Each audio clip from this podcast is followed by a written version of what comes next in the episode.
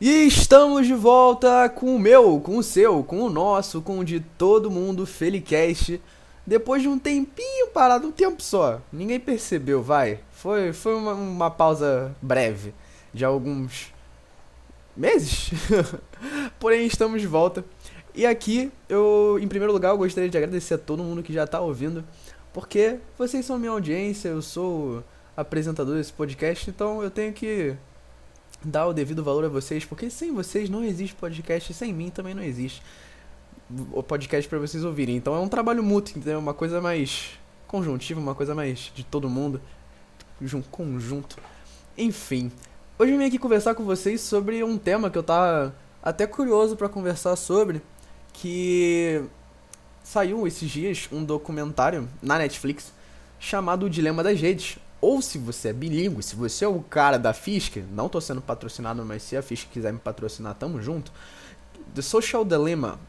Não sei nem se falei certo, tudo bem? Desculpa aí, professor de inglês, se você estiver me ouvindo, forças. Mas esse documentário ele comenta sobre uma parte da indústria das redes sociais que a gente não para pra pensar muito sobre, que são os riscos. A gente usa rede social todo dia, mas a gente nunca pensa em como aquilo pode trazer um prejudicial para nós, como aquilo dali pode acabar gravando a nossa saúde. E até mesmo os profissionais da, da, da área, eles têm ciência do que pode acontecer com você ou não, e eles estão dentro desse documentário, e eu vou comentar sobre isso daqui a pouquinho. Mas antes de qualquer coisa, se você ainda não assistiu o Dilema de Rei, das Redes, eu aconselho que você assista. Não tem problema de spoiler aqui, porque é um documentário. Ele trabalha muito mais com dados, estatísticas e fatos que ocorreram. É, mas é importante você assistir para poder ter um embasamento, ter um contexto do que eu vou falar aqui. Eu vou comentar umas partes que eu gostei muito é, dentro do, do documentário. Já assistiu? Ó, vou dar três segundinhos aqui, ó. Ó, vou pausar o podcast só pra você, cara. Ó, contar até três e você vai lá, pum, volta e assiste. 3, 2, 1. Já foi? Beleza então. O dilema de rede, das redes, ou como eu já disse, The Social Dilemma, oh, hum, chique. Ele conta sobre os dados estatísticos e os perigos que a indústria de redes sociais pode ter para nós. Então ele apresenta vários números, vários casos, vários várias ocorrências que tiveram durante a história das redes sociais no documentário ele não é algo que abomina as redes sociais, até porque quem fez esse documentário, quem quem tá por trás são pessoas da indústria. Então são pessoas da indústria alertando sobre a própria. E tudo gira em torno de uma ideia de que as redes sociais deveriam ser uma ferramenta e não nos tornar, nos tornar escravos dela. Porque é o que acontece. Os números mostram que adolescentes cada vez mais se se prendem à ideia dos likes e elas eles precisam atingir números, senão elas vão ficar para trás e o índice de depressão, ansiedade e, em pré-adolescentes até aumentou da, gigante de um número gigante dos tempos para cá, é, desde o início do boom das redes sociais. É, então a gente tem vários funcionários de empresas como Pinterest, Facebook, um, Uber, Twitter várias empresas que tem, estão dentro da, uh, do, do espectro de redes sociais e parece que não prestam muita atenção em como isso pode afetar o seu, os seus usuários. O que é um termo engraçado, porque dentro do documentário tem uma frase que diz: As únicas indústrias que chamam os seus clientes de usuários são as de droga e as redes sociais. O que é um tanto curioso, porque realmente nós nos tornamos usuários de redes sociais. Você provavelmente ficou ouvindo, ouviu falar desse, desse podcast por meio de uma rede social. Twitter, Instagram, qualquer outra plataforma. O Spotify é uma rede social para streaming. Então, você com certeza ficou ouvindo falar desse podcast por aqui. E é uma ferramenta muito útil na nossa vida. O, pod, o, o documentário ele diz isso, que é necessário. Estamos numa época na vida e da sociedade em que rede social, rede social e o ser humano têm que andar juntos, mas isso não pode conflitar com a vida do humano. Então você vê dilemas que saem da vida digital, do meio digital, e vão para a vida real. Como manifestações de violência, uh, lados políticos de extrema direita, de extrema esquerda, que acabam por gerar conflitos na vida real. Você vê bullying, você vê tudo sendo amplificado pelas redes sociais e ninguém tem controle por isso. E um dos grandes responsáveis de tudo isso é o algoritmo. O algoritmo ele não é feito para ser didático e ser beneficente às nossas, à nossa saúde. Ele é feito para te mostrar os melhores resultados daquilo que você pesquisa. E como ele consegue esses dados?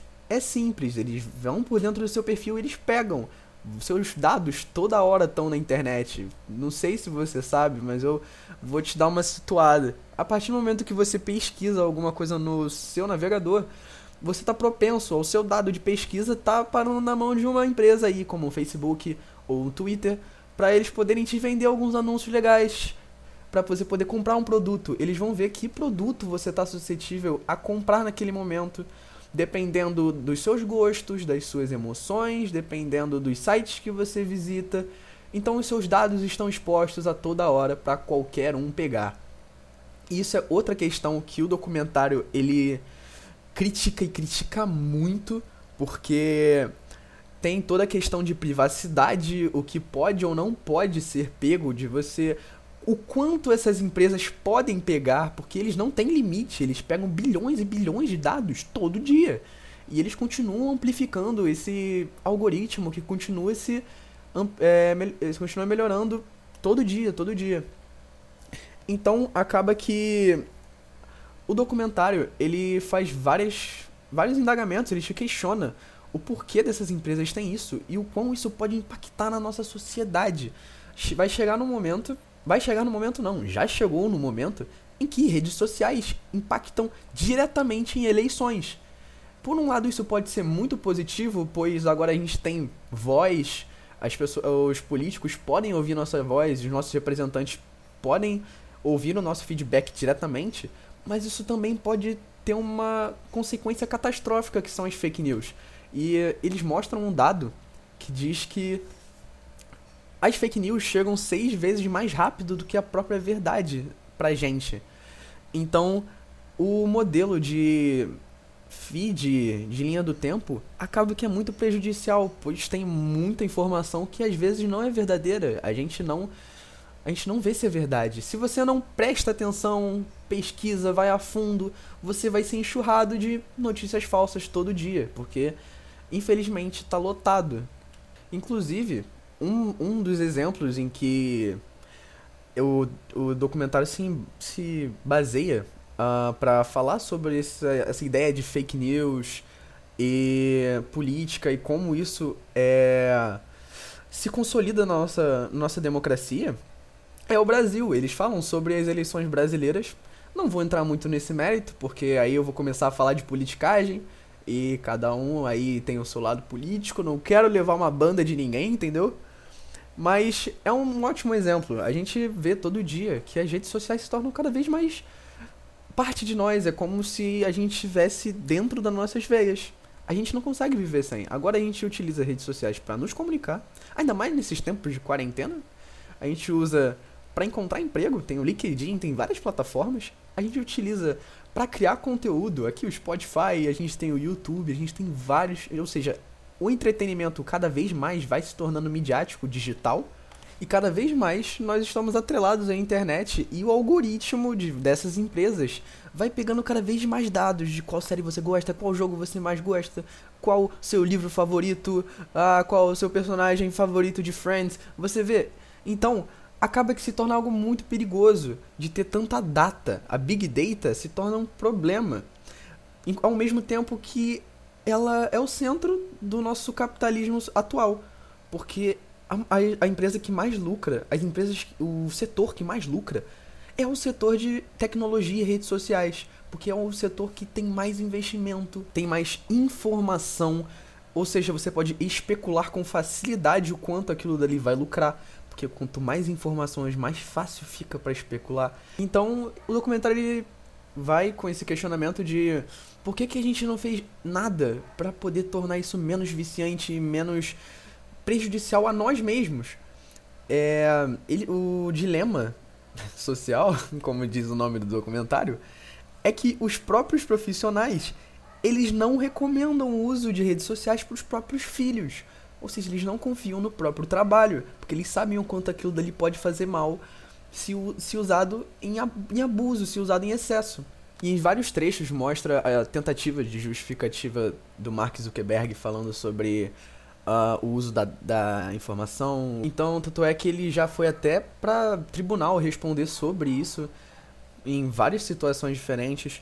E ele chega até a sugerir o uso de uma inteligência artificial para mediar e controlar esses abusos dentro da, do próprio sistema. Obviamente ele não está falando sobre roubo de informação que acontece todo dia, ele está falando sobre as acusações que ele teve dentro do âmbito de eleições, do Facebook ter uh, interferido nas eleições americanas.